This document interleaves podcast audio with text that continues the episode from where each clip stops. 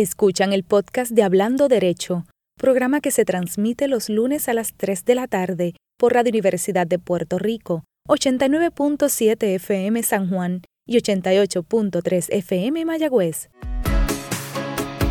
Aquí, Hablando Derecho, dialogando sobre ley, proceso y acceso. Un programa para conocer el mundo de las leyes y su relación con nuestra vida cotidiana. Ahora con ustedes, la licenciada Sonia Ivette Vélez Colón.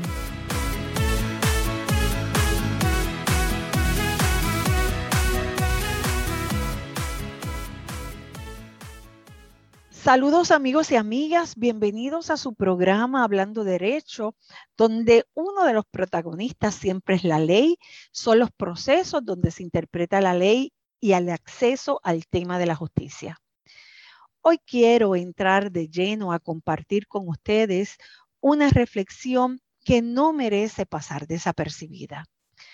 Hay muchos asuntos en el país que recientemente nos han consternado y nos arrebatan la paz, particularmente los temas que tienen que ver con violencia de género, maltrato de menores, la atención a nuestras poblaciones vulnerables han requerido de nuestra atención y en mi caso particular, por los pasados 40 años que he ejercido la profesión como abogada, de hecho, ellos son la razón inicial de este espacio que comparto con ustedes y a quienes hemos dedicado la mayor parte de nuestros programas. A ellos he dedicado gran parte de mi carrera profesional. Por ello, la muerte de un niño ocurrida en días recientes a manos de su padre es una tragedia y nos causa horror, un horror tan grande, repulsión física y mental que necesitamos y requerimos de una explicación para entender por qué es que esto sucede. En estos días he tenido la oportunidad de examinar y leer algunos escritos y columnas que se ha, se ha, publicado particularmente en la prensa local que intentan mirar la forma en que se aborda este tema y particularmente la participación de los componentes de nuestro sistema de gobierno en casos como este, donde aún con la intervención de los peritos, de los funcionarios públicos, han culminado en la irreparable y triste muerte. Con toda seriedad, me parece importante traer otra perspectiva para ampliar las visiones que podemos tener, apartarnos de lo que son las generalizaciones, reflexionar y reconocer el reto y la responsabilidad que como miembros de una sociedad tenemos todos nosotros. Para empezar, quiero significar que Estoy absolutamente de acuerdo de lo impermisible que es la adjudicación lenta y tardía de los asuntos judiciales. Los ciudadanos, cuando van a nuestros tribunales, quieren que se atiendan sus controversias, particularmente las que tienen que ver con su vida, con su libertad, con las situaciones de la familia, que sean atendidas con rapidez, con corrección, con sensibilidad es más con empatía, entendiendo y poniéndonos en el lugar de las otras partes, incluso trabajadas con el mayor de los meros, más que aquellas situaciones que son de derecho o orden público, que tienen que ver con asuntos gubernamentales, que siempre van a tener un remedio. La pérdida de la vida de un niño o de una mujer, como hemos tenido que ver y vivir como pueblo, es un asunto doloroso que al final no tiene ningún remedio. Y los tribunales, como intérpretes de la ley y de los hechos, deben buscar siempre poner el derecho al servicio, sobre todo, de la protección de la vida, del bien común y de la paz social. Cuando no lo hacen, se apartan absolutamente de cuál es su propósito y su razón de ser. No se estudia para ser juez. Lo que quiero decir con esto es que en Puerto Rico no tenemos una academia preparatoria para eso o que haya una clase especial ni una formación particular. Aunque fiel a la realidad, debo compartir con ustedes y mencionar la iniciativa incluso de la que soy parte, que ha desarrollado la Facultad de Derecho de la Universidad de Puerto Rico, de aquí de recinto, un año en grado de maestría sobre formación judicial. Es un programa de unos tres años de creación, un programa reciente, que deseo que logre todo lo que aspira, particularmente el hecho de que sus egresados formados, los egresados de, de ese programa alcancen posiciones en nuestra judicatura. Pero con respecto al proceso de nombramiento de jueces, yo necesitaría aquí varios programas para abordar el tema.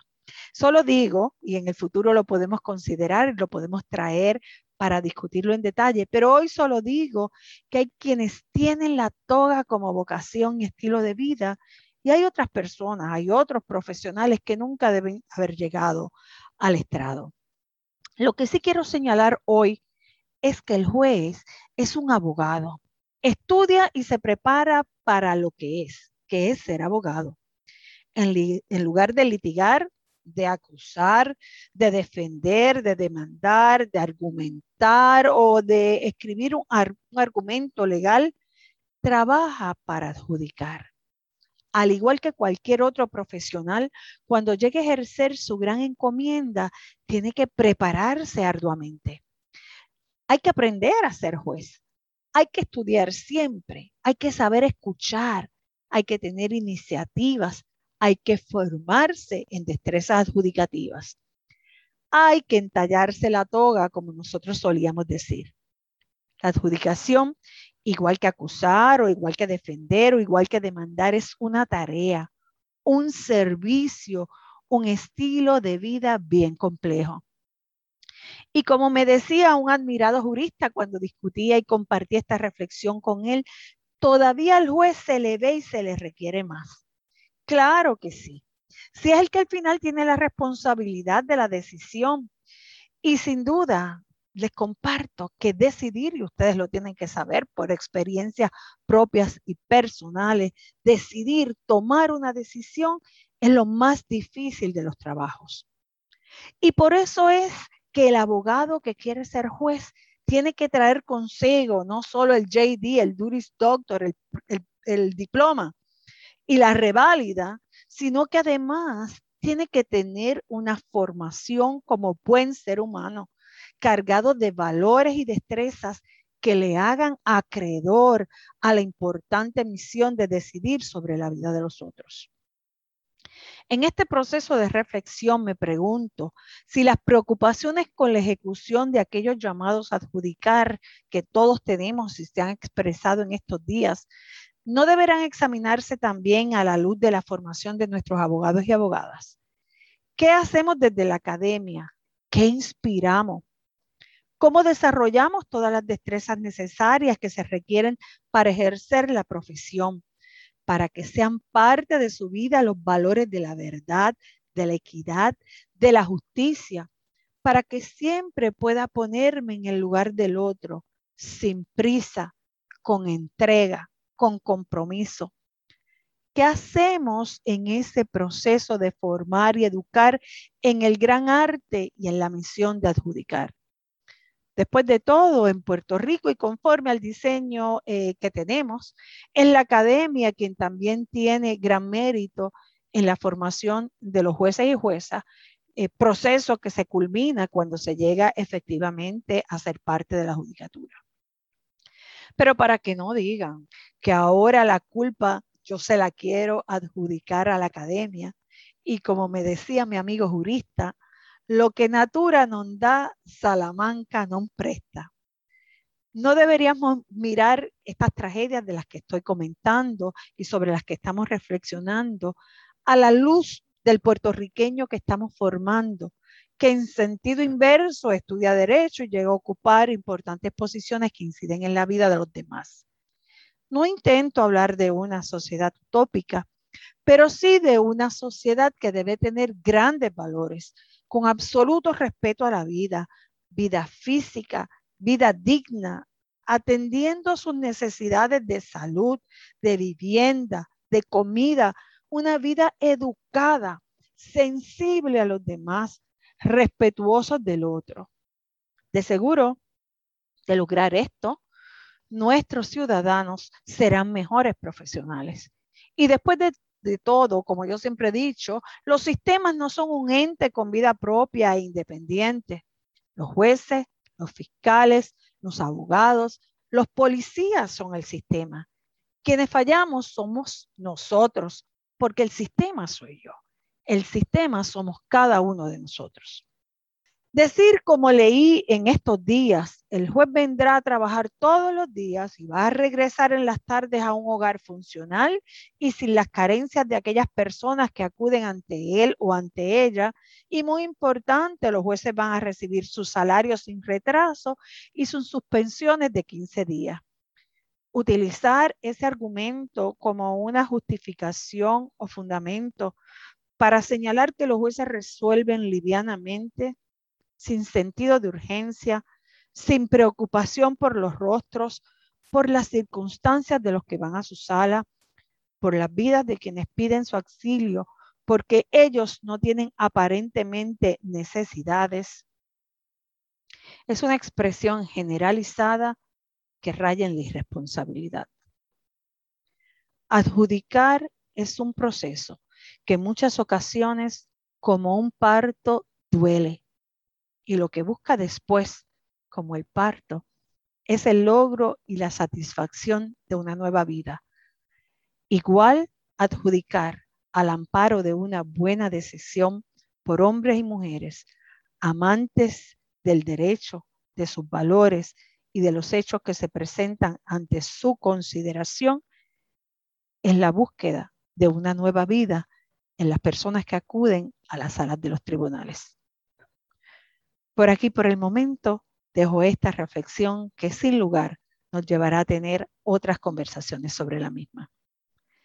Y ya regresando a nuestro programa, hoy en nuestra entrevista, una serie de ellas sobre abogados puertorriqueños que se han destacado en muchas áreas, tengo conmigo al licenciado Manuel Cuevas Trizán, quien desde nuestra Facultad de Derecho recorre un exitoso camino profesional para llegar a la vicepresidencia del área de recursos humanos de la Universidad de Harvard.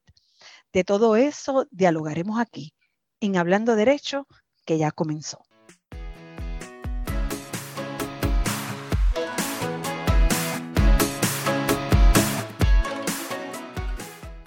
Amigos y amigas, ya me acompaña mi invitado de la tarde de hoy, uno de esos jóvenes puertorriqueños que se han creído la historia de que el cielo es el límite y ha ido tras él. Y solo ha logrado escalar, escalar siempre bien alto. Todavía no toca ese cielo y yo creo que él no va a cejar, no va a dejar de intentarlo. Así que presento ante ustedes y doy la bienvenida hablando derecho al licenciado Manuel Cuevas Trizán. Saludos, licenciado. Buenas tardes. Saludos, buenas tardes. ¿Cómo estás, Sonia? Pues muy bien, yo encantada de que hayas aceptado la invitación de acompañarnos aquí hablando derecho. Te cuento lo siguiente, ¿verdad? Por lo regular yo presento a mis invitados compartiendo con ellos todo el caudal de experiencias profesionales que lo acompañan. Leo su resumen o su currículum vita. En tu caso, te voy a invitar a que vayamos degustando de poco a poco todos esos pasos profesionales que tú has ido dando, pero sí voy a adelantarle a todos los que nos están escuchando que en estos momentos ha sido nombrado, lo voy a decir en inglés primero, Global Chief Human Resources Officer de Harvard University. Si estoy en lo correcto, ha sido nombrado vicepresidente de la Oficina de Recursos Humanos de la Universidad de Harvard. Estoy en lo correcto, Manuel. Eso es correcto y empiezo ya el día 2 de agosto. Pues vamos a ir hilando esa historia para ver cómo se llega ahí a ocupar esa importante posición. ¿De dónde eres, Manuel? Soy puertorriqueño, eh, hijo de, de, mi querido padre que tuvo mucho que ver con la universidad. Él fue decano de estudiantes en la Universidad de Puerto Rico en la época en que el, el doctor Ismael Rodríguez Bo era rector de la universidad y eh, mi padre nació y se crió en el barrio Salto Arriba de Utuado, o sea que en el corazón del rollo. Y mi madre es española de la provincia de Huesca. Ellos se conocieron mientras mi padre y mi madre estudiaban medicina en la Universidad de Salamanca. Y luego de eh, contraer matrimonio en, en, Madrid en 1961, hace 60 años, que acabamos de celebrar aquí en Puerto Rico. ¡Wow! Qué eh, regresó, regresaron inmediatamente a Puerto Rico, donde había muchísima necesidad, y aquí se establecieron hasta el día de hoy. ¿Y dónde estudiaste? Yo nací, yo nací en Ponce. De nacimiento ponceño, hay un poco de corazón utuadeño, muy cerca de mí. Yo soy lareña, siempre lo digo, no lo puedo evitar, Manuel. Exacto uno conoce lo que es el corazón de la isla.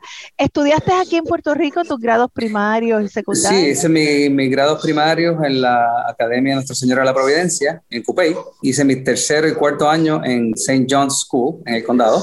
Y de ahí me, me gradué y pasé a la Universidad de Notre Dame en el estado de Indiana. Allí estudié filosofía y letras y regresé a Puerto Rico para cursar estudios de Derecho en la Universidad de Puerto Rico, así que estoy eh, formado principalmente en nuestro querido terruño. Y además eres egresado de aquí, del recinto, de donde estamos, ¿no? Del corazón de la Universidad de Puerto Rico, de la Facultad. De la Facultad de Derecho, correcto. bueno, ¿en qué año te graduaste? Me gradué en el año 91 de la Facultad de Derecho y creo que, que usted y yo tenemos algo en común, que mi primer trabajo como abogado fue como oficial jurídico el extraordinario, magnífico, insigne Ángel Francisco Rossi García, el juez Rossi, con quien creo que ambos mantenemos una relación muy estrecha todavía, después de, en mi caso, más de 30 años prácticamente, que es una persona muy cercana y a quien le tenemos un afecto enorme. Yo soy de la clase de 1981, de aquí de, de la Universidad de Puerto Rico. Quiere decir que 10 años antes eh, salí de, de, la facultad, 10 años después tú llega mi primera experiencia laboral con, con lo que parece ser eh, la misma experiencia tuya, es con esa persona tan extraordinaria que acabas de mencionar, el licenciado Ángel Francisco Rossi García, quien se desempeñó en todas las facetas en la judicatura puertorriqueña, culminando y retirándose como juez del Tribunal de Apelaciones. Creo que ahí es que llega tu vida el juez Rossi, aunque llegó primero a la mía y yo voy a reclamar ese rango. Excelente. Eso es importante. ¿Estuviste con el juez cuando nace el Tribunal de Apelaciones en, en ese eh, momento? sí, precisamente yo había trabajado con él el verano antes de la creación del Tribunal de Apelaciones. Yo trabajé con él un verano como oficial jurídico cuando él era todavía juez superior en San Juan y en ese proceso fue que se crea el Tribunal de Circuito de Apelaciones, o sea que su primera instancia o su primera versión, o en el lenguaje que utilizaríamos ahora, la versión 1.0 eh, del Tribunal de Apelaciones, eh, y entonces pasamos a las oficinas que estaban en la Eleanor Roosevelt en aquel momento, que fue la primera versión del, del tribunal, y allí trabajé con él y en aquel momento el juez presidente del tribunal era el juez Negrón Soto. Del Tribunal de Apelaciones, sí. De apelaciones, correcto. Y es bueno que los radioescuchas eh, sepan que, como bien señalas, esa fue la primera versión y el juez Rossi fue uno de esos primeros 16 jueces, ¿verdad?, que fueron nombrados en el Tribunal de Apelaciones de 1992. Quizás le debemos dedicar un programa en alguna ocasión a la historia del Tribunal de Apelaciones, que ha sido muy rica y lo más interesante. Claro. Y yo con orgullo te digo que yo sí seguí la carrera en la judicatura y me retiré como jueza de, este, este, tribunal. Esa no fue tu experiencia, no seguiste en la carrera de la judicatura. ¿Qué sucedió en tu caso? Cuéntame. Bueno, no, no seguí en la judicatura, me interesaba muchísimo la judicatura eh, y, de hecho esa era mi, mi aspiración y eh, vimos tantos y tantos casos laborales que me interesé mucho en esa área. O sea, que pasé al, al bufete en McDonald's Valdés y estuve allí cuatro años trabajando intensamente como abogado laboralista y ahí es que ocurre eventualmente el, el giro importante, la, el desvío, no necesariamente buscado, pero que resultó ser bastante providencial, que fue la oportunidad de irme a trabajar con uno de nuestros clientes principales, eh, que fue la compañía Motorola, que tenía operaciones eh, importantes en Vega Baja, telecomunicaciones y manufactura. Y esa compañía me reclutó del bufete para irme a su departamento laboral en, en el estado de Florida. Ay, eh, ya, ya veo. Entonces, a, ver si te sigo, estás, y, debo reconocerlo, ¿verdad? En el más grande bufete del país. Los abogados de, de la práctica privada eh, sueñan, ¿verdad? Muchos sueñan en tener la oportunidad de litigar en, un bufete como ese que tiene tanta diversidad. Eh, llevas cuatro años, estás lleno de experiencia atendiendo asuntos de derecho laboral y es con uno de los clientes de, que atiende en el bufete que viene esta oferta, que significa que tienes que dejar la isla. Tienes que Significó que tuve, tuve que dejar la isla sin, sin duda. Fue una experiencia extraordinaria. Obviamente es difícil porque en aquel momento eh, mi esposa, que también es abogada de formación, trabajaba con, con su papá en su bufete. No estaba entre los planes irnos de Puerto Rico, pensábamos establecernos aquí pero fue una oportunidad realmente extraordinaria porque era para manejar todos los asuntos laborales de Motorola, no solamente las operaciones que teníamos en Puerto Rico, sino en toda Latinoamérica y en el sureste de la Florida. Nosotros tenemos en Puerto Rico, como usted bien sabe, la bendición intelectual de tener una tradición jurídica mixta y de entender el derecho civilista y la tradición civilista del derecho y también todo el, el derecho común anglosajón y esa combinación me parece que fue uno de los factores críticos para Motorola porque tenían mucha necesidad de atención jurídica en Latinoamérica, que tiene una tradición civilista, eh, tenían la necesidad de una persona que pudiera hacer una traducción cultural del derecho en el, en el, aspecto comercial. Yo venía de un bufete que tenía un enfoque bastante comercial y obviamente ya nos conocíamos porque yo manejaba todos los casos de ellos en Puerto Rico. De modo que eso me presentó una plataforma de crecimiento para mí un reto súper importante. Y bueno, aceptamos ese reto y, y, de ahí pues fuimos, fuimos creciendo en el departamento jurídico de Motorola. Supongo también que el manejo del idioma, si vamos a trabajar con Latinoamérica o con el Caribe, Correcto. un factor importante, ver ese manejo del derecho en los dos idiomas. De hecho, te iba a preguntar, ¿qué uno considera cuando se le presenta un tren como ese, verdad? ¿Me monto o no me monto? Sin lugar a duda, uno piensa en aspectos económicos, porque eso debe ser innegable, pero también lo mueve algo más, ¿verdad? Son esas experiencias que hacen crecer a uno en la vida, que sin duda en tu caso han sido extraordinarias. ¿Qué trajo Motorola? ¿Qué trajo ese cambio? ¿Fue litigación? ¿Fue supervisión?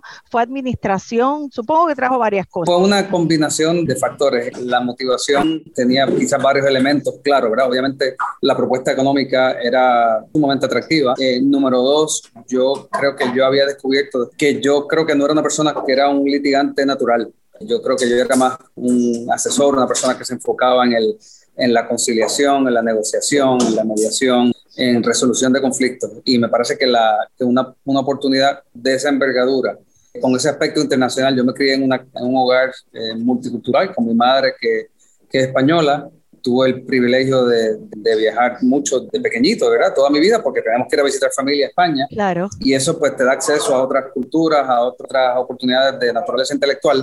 Me presentaba tanto la propuesta económica por un lado, una oportunidad de tener una práctica jurídica y cultural internacional y un estilo de práctica que era más bien una práctica de, de conciliación y de prevención, que era por disposición personal quizás lo que más me interesaba a mí. Y esas propuestas se materializaron en la experiencia de Motorola.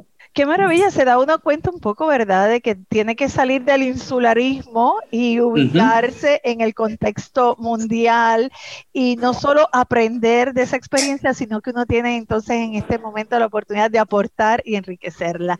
Eh, licenciado, vamos a recesar brevemente para siempre cumplir con los compromisos, pero al regreso le voy a proponer, porque me voy a atrever a eh, copiar o leer algunas frases suyas con respecto a cómo usted mira o ve esa, ese trabajo laboral, ese trabajo de conciliación, que me gustaría que me lo comentara en vivo. Así que a eso lo vamos a tomar al regreso de esta breve pausa. Amigos, les invito a que se queden con nosotros. Estamos dialogando con el licenciado Manuel Cuevas Trizán y ya ustedes verán a dónde nos va a llevar esta conversación sobre el desarrollo profesional de este extraordinario puertorriqueño.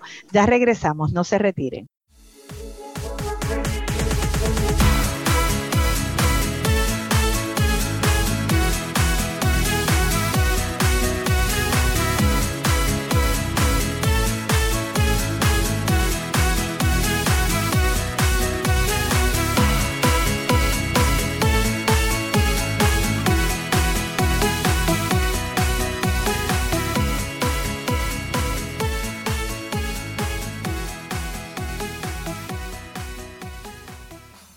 Escuchan el podcast de Hablando Derecho, programa que se transmite los lunes a las 3 de la tarde por Radio Universidad de Puerto Rico, 89.7 FM San Juan y 88.3 FM Mayagüez.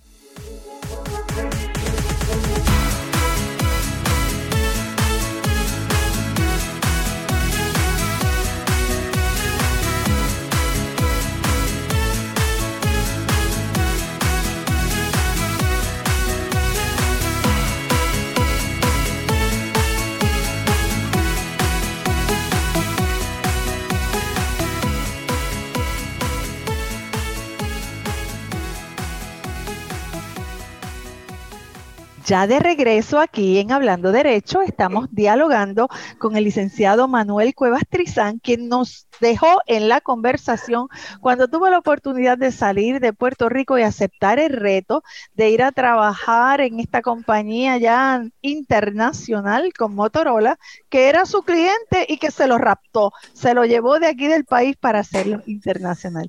Le decía el licenciado que había leído algunas cosas eh, que usted expresa sobre lo que es esa experiencia de trabajar ya más en, en procesos de conciliación, como usted llama. Tomaba decisiones que lo hacía más pensando en como si fuera un cliente que un consultor, aunque técnicamente usted sabía que en derecho iba a estar correcto, parece que no era la solución apropiada para el cliente. Yo creo que, que uno y todos los abogados yo creo que experimentan o, o sienten esas o identifican esas oportunidades donde la letra de la ley obviamente tiene un aspecto técnico al cual uno tiene que atenerse, pero que a veces no presenta una solución que es integral. Obviamente se puede practicar el derecho de esa manera, de manera hipertécnica, y a veces no, no acomoda esos intereses en conflicto. Y ponerme en la posición de un cliente y en última instancia lograr un acomodo de buscar una solución que no esté eh, prevista en todo caso. También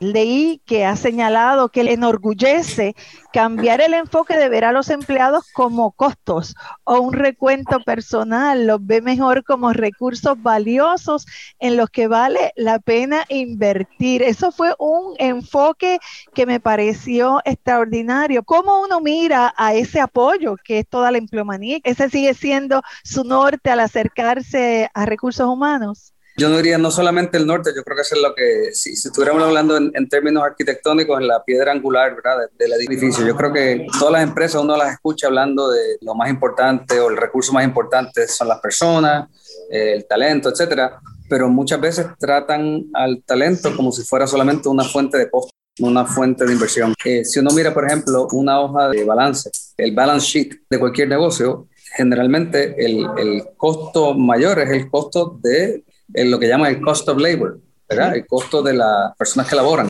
La famosa nómina, ¿verdad? La famosa nómina. Sin embargo, no se le trata, ciertamente no de manera continua y sostenida, de la misma manera y con el mismo cuidado y atención que se le presta a, los, a las facilidades, a los recursos físicos, a los recursos económicos, que eso me parece una cosa completamente disonante. Yo creo que la labor, la empresa, obviamente, para servirle a los clientes, el empleado se tiene que sentir realizado y mientras más realizado se siente el empleado, más contento con su trabajo, más conectado a la misión. Yo siempre me, le presto mucha atención al lenguaje en particular. En inglés es muy interesante cuando uno escucha a la gente, a los financieros, que hablan del head count, del conteo de cabezas. Y esa palabra, de hecho, proviene de la agricultura, donde se cuentan las cabezas de ganado. De ganado, seguro. Y yo digo que, em, en, las empresas que se cuentan las cabezas de ganado, las personas se sienten como cabezas de ganado. Mientras que la palabra talento es una palabra que proviene del, griego antiguo, que es talanton, que era una unidad de riqueza, una fuente de riqueza.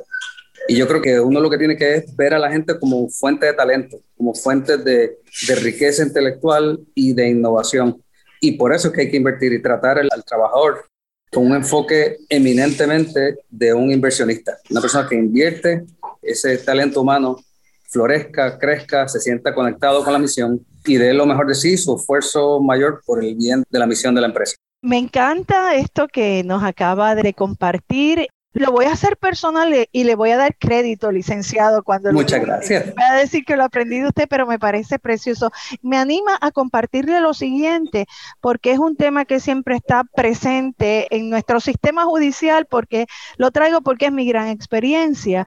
Mire, los señores jueces y jueces en su gran mayoría son personas que solicitan posiciones y viven en el área metropolitana. Olvidan, ¿verdad?, que nosotros necesitamos en toda la isla eh, ocupar esas vacantes. Es uno de los grandes retos que se tiene en la administración del Poder Judicial.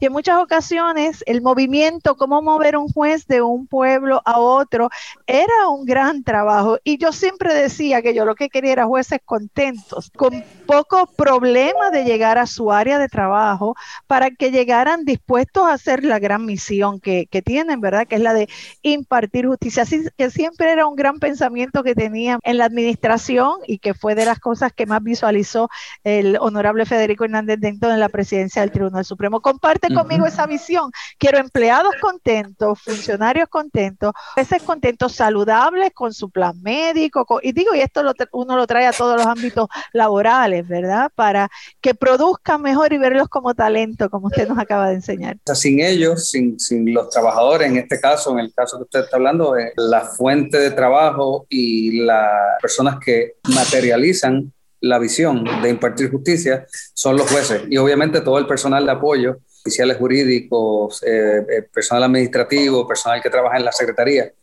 Son las personas que realmente administran la justicia y, la, y en última instancia la parte. Entonces, tienes personas que no están, que no se sienten que tienen una ruta o una trayectoria de crecimiento. Y no todas las rutas tienen que ser iguales. No, no todos los jueces quieren ser jueces del Supremo.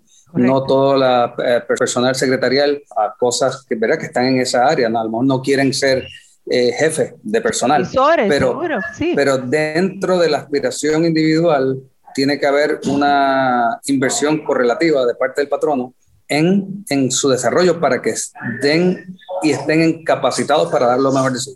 Y eso se hace a través de la capacitación, de proveer eh, buenos planes de beneficio, de mirar a la relación laboral de manera integral, no de manera puramente económica, porque si uno la mira como una relación puramente económica, los resultados no van a realmente estar conectados con esa misión de impartir justicia. El principio que acabamos de discutir no es solo de un ámbito privado o un ámbito público, ¿verdad? Es el mismo principio para todas las áreas de, trabajo. Así que creo que eso es, ganancia en esta conversación que estamos teniendo y lo dejamos ahí para que los amigos Radio Escucha lo disfruten.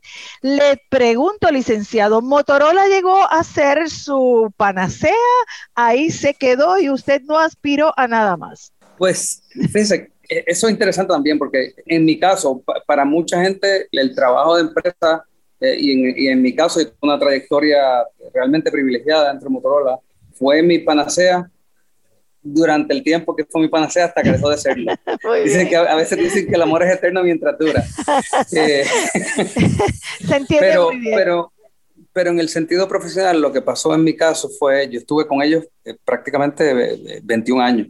O sea que fue una trayectoria de, crecimiento, de mucha expansión personal y profesional. Estuve con ellos inicialmente en, en el área de Fort Lauderdale manejando los temas de Latinoamérica y mi rol y mi responsabilidad fueron creciendo hasta asumir eh, dentro del departamento laboral, del departamento jurídico, eh, la jefatura del departamento jurídico laboral o sea, estamos hablando del mundo, estamos hablando del mundo en el caso de Motorola. Sí, teníamos, la, la empresa tenía, eh, al momento de yo irme, tenía operaciones en más de 45 países, teníamos miles de empleados, Eso, los números varían mucho en las empresas, porque a veces hay compras de empresas, ventas de parte de la empresa, fusiones y decisiones corporativas, pero tuve el privilegio de liderar un equipo global y de hecho mi transición de abogado a ejecutivo de recursos humanos ocurre dentro de Motorola en el año 2014-2015, yo trabajaba muy de cerca con el Departamento de Recursos Humanos, con mis clientes principales dentro de la empresa, pero me identificaron a mí como potencial sucesor de la entonces jefa de Recursos Humanos global, y yo pasé de ser de jefe de Derecho Laboral y de Derecho de Protección de Datos a eh, vicepresidente global de Recursos Humanos, o sea que ahí asumí la responsabilidad sobre todo lo que tenía que ver con recursos humanos, incluyendo derecho laboral. Y, o sea, que fue una trayectoria que sí, fue como una panacea en muchísimos sentidos, fue una, una trayectoria de mucho crecimiento. Lo que ocurre es que yo tuve, yo diría, el, privilegio y en, cierto modo la, la desgracia de, de, ser también testigo de una transformación importante, yo creo, en la manera en que se maneja el quehacer corporativo en las empresas que, que son publicly traded las empresas que, tienen acciones en el mercado de valores. Y es que yo, yo empecé a ver, yo diría que de los últimos 15 años, no estamos hablando de, los últimos 2 o 3 años. Claro. Que en los últimos 15 años vi una, un enfoque tan de corto plazo, donde las expectativas de Wall Street hay que estar continuamente satisfaciéndolas para que las acciones eh, eh, suban de valor, etcétera. Y eso es lo que empezó a generar en mí que hacer personales que estábamos manejando muy a corto plazo. Yo diría que estábamos viviendo para el trimestre, no estábamos viviendo para el largo plazo, desde el punto de vista corporativo. Eso no era un problema de Motorola, yo creo que eso es un problema del corporativismo y, y, eso empezó a, yo diría, a erosionar mi conexión con la misión de la empresa, que es una empresa muy, muy noble, de una historia riquísima. Y empecé a buscar diferentes eh, alternativas y en ese proceso de exploración profesional y personal eh, me encuentro con la academia eh, y con la oportunidad inicialmente con, con otra universidad, la Universidad Católica de Washington, que al final no acepté porque al final las condiciones no, no eran las idóneas, pero eso fue lo que realmente despertó mi interés eh, por, el, por el mundo de, de la educación superior, de, las universidades en particular, y de las oportunidades que habían en recursos humanos y en derecho laboral en esa área. Y, y luego surge la oportunidad de Northwestern, eh, donde empecé en diciembre del 2019. Estamos hablando de que nos movemos entonces de este mundo al mundo precisamente de las universidades, de la academia, y Northwestern está en Chicago, ¿verdad? Ahí es que, que se mueve usted. Northwestern está, tiene, sí, Northwestern tiene tres campos. El campus principal está en la ciudad de Evanston, okay. que está eh, justo al norte de, de, del corazón de Chicago, a apenas a seis millas al norte de Chicago, pero tiene sus su facultades profesionales, medicina, derecho, eh, enfermería y, y, y otros eh, áreas profesionales en, en, el corazón de Chicago. Y tiene también un campus en Doha, en Qatar. Okay. Esta pregunta se la iba a dejar un poquito más adelante, pero se me ocurre hacérsela ahora porque en Chicago hay mucho puertorriqueño. En ese proceso, ¿lograba usted encontrarse más ahora en la academia, en la universidad, con boricuas por allí? Y los boricuas de allá se hacen sentir, son muy, son muy puertorriqueños. ¿Se dio esa experiencia, licenciado? Sí, no, definitivamente. No solamente, obviamente tenemos muchos amigos puertorriqueños en el área de Chicago, eh, o sea que tenemos vínculos eh, de, de, de, amistad y personales con, con muchos puertorriqueños allí. Eh, y también con otros eh, latinos, tenemos amigos entrañables de, de Colombia, de Venezuela, de, de, diferentes países, y hay diferentes organizaciones que mantienen vínculos culturales, ya sea a través de la música, a través sí, del arte, sí. eh, la comida, incluso de naturaleza política con, claro. con, Puerto Rico. La, obviamente la comida allí en Humboldt Park. Humboldt Park. y yo la me bandera boricua allí. En Humboldt. sí. Exactamente, exactamente, hecha en metal. Sí, sí no, pues me he mantenido muy vinculado a Puerto Rico a través de la, de la Puerto Rican Arts Alliance, Ajá. que es una, una organización sin fines de lucro que, que, se dedica a la promoción y a la preservación de la cultura puertorriqueña a través de la música. Y le ofrecemos a, a, a muchachos de, de, escuela intermedia y superior eh, programas de, de aprendizaje de cuatro puertorriqueños, guitarra, eh, y se promueve el, la conservación de la cultura en el caso de esta organización a través de la música. Qué, qué bonito y se sorprende uno, sí. ¿verdad? Del amor, del amor que sienten por nuestra cultura y cómo, cómo la viven a plenitud. Así que me parece que ese multiculturalismo que buscaba lo encontró, pero a su vez encontró mucho del sabor nuestro por allá. Pero no nos quedamos en Northwestern University y creo que de ahí es que viene eh, la oportunidad que se le ha presentado ahora para unirse, seguir el rumbo de la academia, pero en este caso en una de las universidades universidades, sino la más importante ¿verdad? de Estados Unidos, una de las más importantes a nivel mundial. ¿Cómo se da esa oportunidad de llegar a Harvard, licenciado? Pues es increíble cómo pasan las cosas, porque a veces uno tiene los, los planes bastante claros. Yo, yo, yo estaba y sigo encantado con, con la experiencia en Northwestern. Fue realmente una experiencia formativa importantísima, un ambiente muy distinto, una, cuando le hablaba de esa conexión con la, con la misión eh, institucional, que yo me sentía y me siento eh, un, grado de, afinidad importante y me sentí muy bien recibido en, en Northwestern. Literalmente estaba, eh, creo que fue a finales de enero, principios de febrero, trabajando como todos desde la casa en, en mi quehacer diario y recibí una llamada a mi celular de una firma de reclutamiento. Eh, no, no, fue una llamada programada, hay, una persona le dio mi contacto a la firma externa, a los consultores externos que contrató Harvard para identificar potenciales candidatos en una búsqueda nacional. Y así fue que me contactaron a tal punto que la persona se identificó y como no era una llamada que yo estaba esperando, yo pensaba que era quizás una llamada no legítima, por así decirlo. Y le pedí que me diera el nombre para yo poder buscarlo en internet y estar seguro que la persona estaba afiliada con la firma de reclutamiento que me dijo. Lo estaba googleando, licenciado, lo estaba googleando, como dicen por ahí. La, la googleé y cuando vi que era una persona legítima, seguí la conversación. Pero hay algo que usted acaba de decir que me llama mucho la atención. Señala que estaban haciendo una búsqueda nacional, es decir, que estaban a través de toda la nación buscando, identificando el personal idóneo para las posiciones que eh, aparentemente existían y que ellos querían llenar. Se trata de, eh, esa, eh, Eso es correcto. Sí, eso no, no, es, no es algo que sea tan, tan raro en los Estados Unidos. Obviamente estamos en una nación tan y tan grande, tan vasta desde el punto de vista de, extensión territorial y de acceso a, y competencia en cuanto a talento, que cuando las universidades o las empresas, incluso el propio gobierno, cuando hace búsquedas de, de alto nivel, tratan a veces a firmas externas y entonces eh, crean una, una terna de, de candidatos y se los presentan al cliente. No, no es raro el proceso de reclutamiento, pero sí a mí lo que me parece extraordinario es que en este caso la selección haya caído en el nuestro y eso hay que celebrarlo. eso sí. Muchas gracias. Claro, claro, porque entre tantos, que no es raro, el nuestro es el, es el seleccionado. ¿Acepta usted entonces la invitación a irse a dirigir la oficina en Harvard? Eh, correcto, sí, no, la, acepté. Yo, como le dije al principio, no, no, la estaba buscando. Eh, y, e incluso acepté la llamada inicial pensando que sería un proceso eh, interesante, ¿verdad? De, exploratorio, pero con ninguna expectativa de que, de que la selección iba a recaer en mí.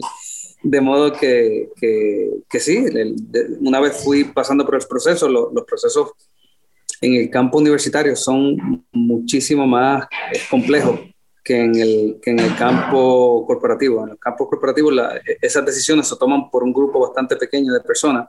En las universidades se crean comités de selección que, que son como el primer sedazo de la, de la empresa, eh, o perdón, de la, de la universidad.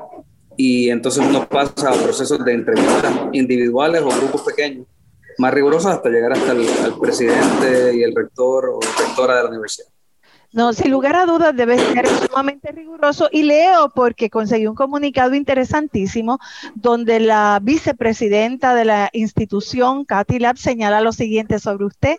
Viene a Harvard con una experiencia considerable como líder e innovador para construir sobre nuestra sólida base de recursos humanos en el establecimiento de un enfoque progresivo para reclutar y retener una fuerza laboral diversa de personas talentosas, fortalecer el acceso a oportunidades de desarrollo y garantizar que Harvard pueda prosperar en nuestro apoyo a nuestros empleados en el lugar de trabajo del futuro. Me pareció genial, ¿verdad? Esta descripción, esta propuesta de la vicepresidenta. Así que tiene en sus manos una gran tarea que habrá de asumir, asumir ahora el, el próximo mes, ahora en julio, ¿no? Eh, que va el 2 de agosto empieza. El 2 de agosto, en el mes de agosto estará ocupando.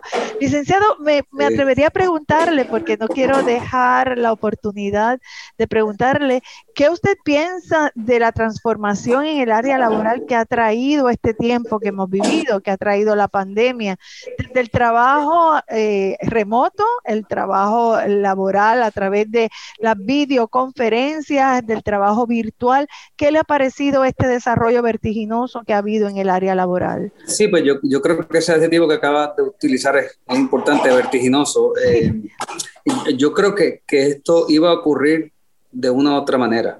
Este, esta transición al, al, trabajo, como lo llaman, híbrido, la modalidad híbrida de, de laborar, era algo que ya se venía experimentando de manera paulatina durante, yo diría que casi dos décadas. Lo que ha ocurrido con la pandemia es que ha acelerado vertiginosamente esa transición, eh, porque no, no había alternativa.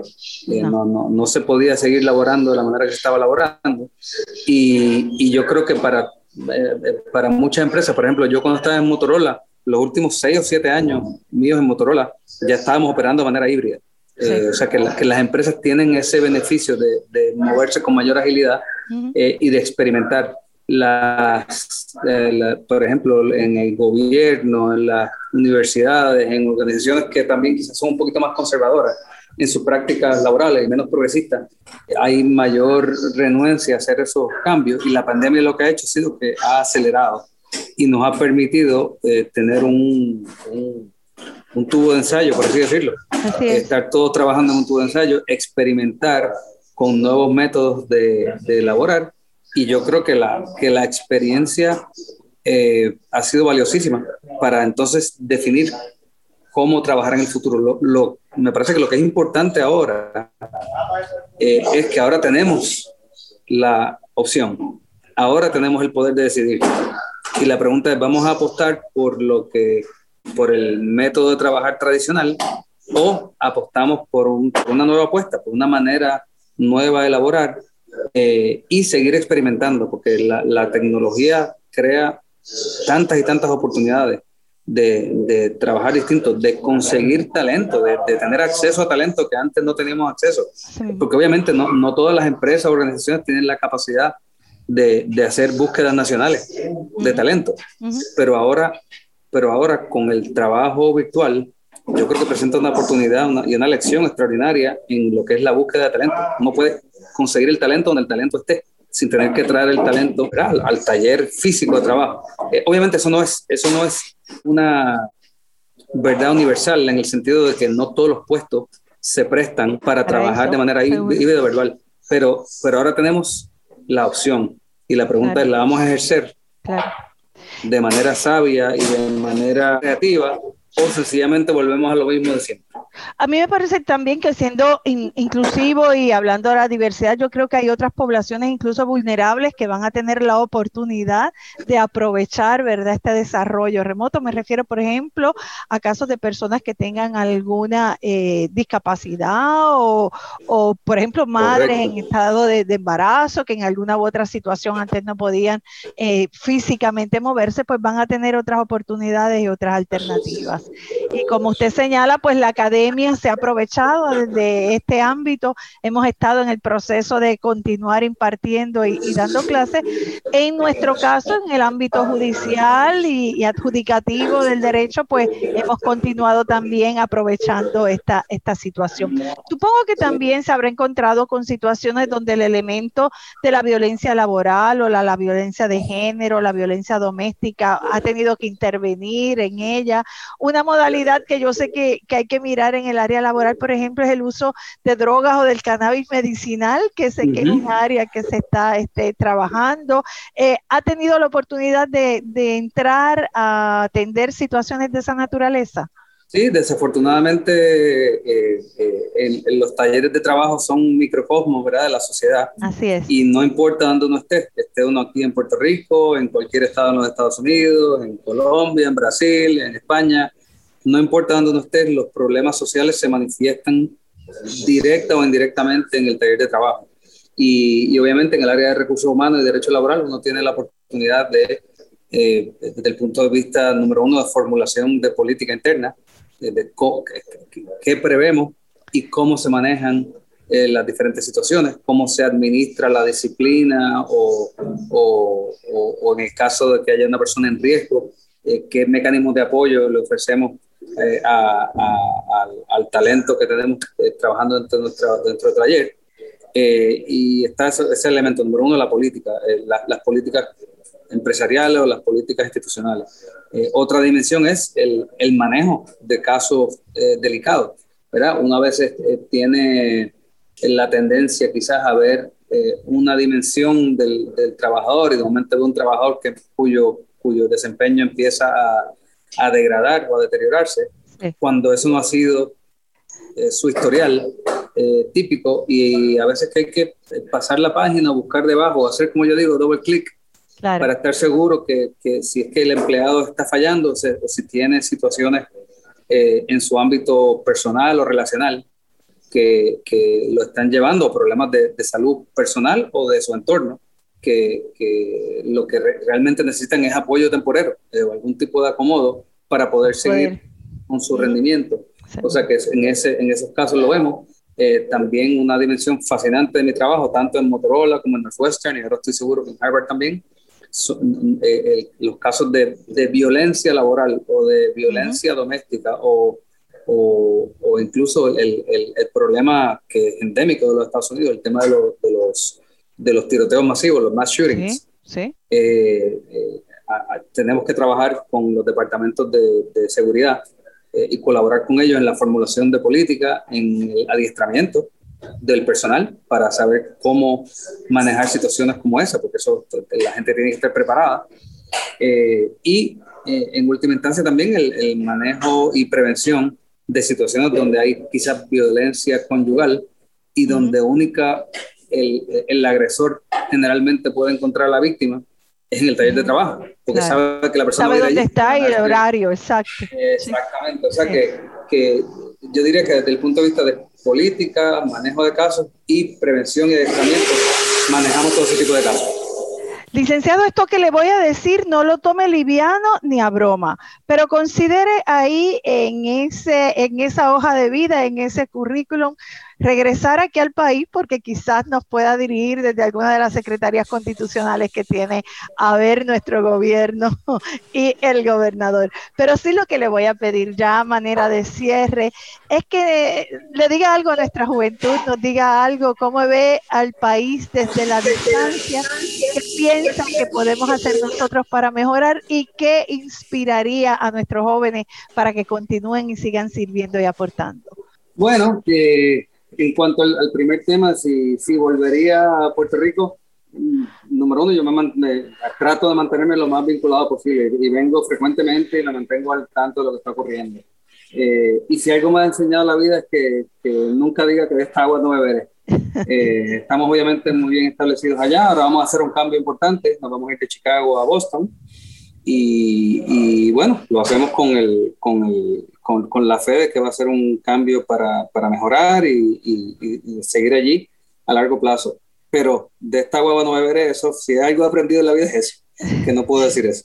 En cuanto a un mensaje para, para nuestros jóvenes y, particularmente los estudiantes de la UPR, es que eh, yo veo obviamente con muchísima preocupación todo lo que está ocurriendo en Puerto Rico en torno a, al, al, fondeo ¿verdad? De, la, de, de, la universidad. Sí, el presupuesto. Eh, sí. Yo creo que el presupuesto, yo creo que la, o sea, la Universidad de Puerto Rico es una, es, realmente es una joya cultural.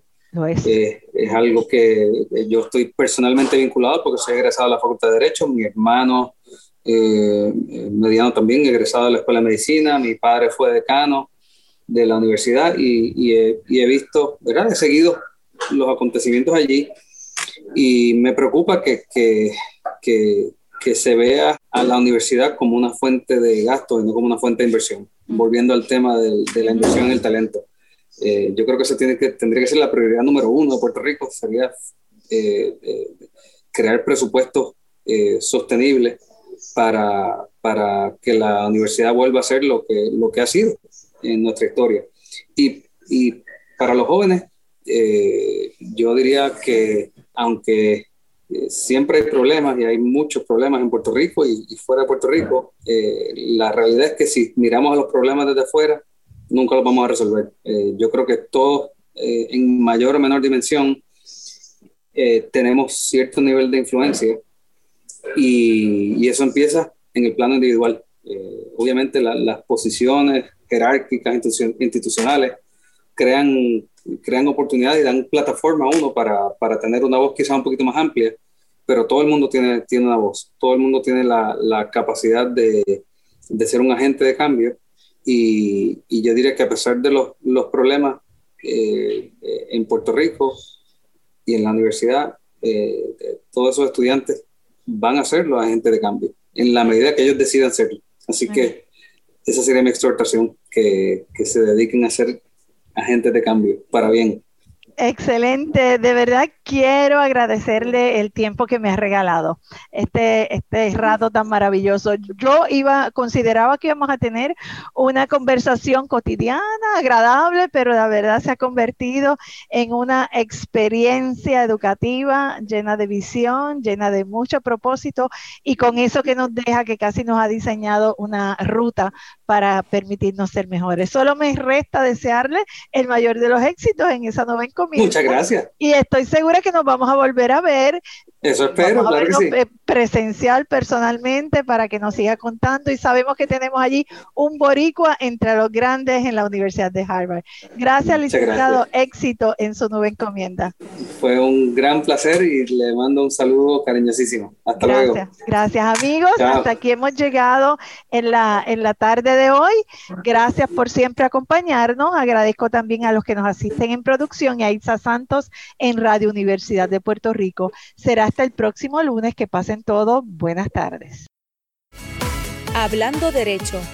Dialogando sobre ley, proceso y acceso.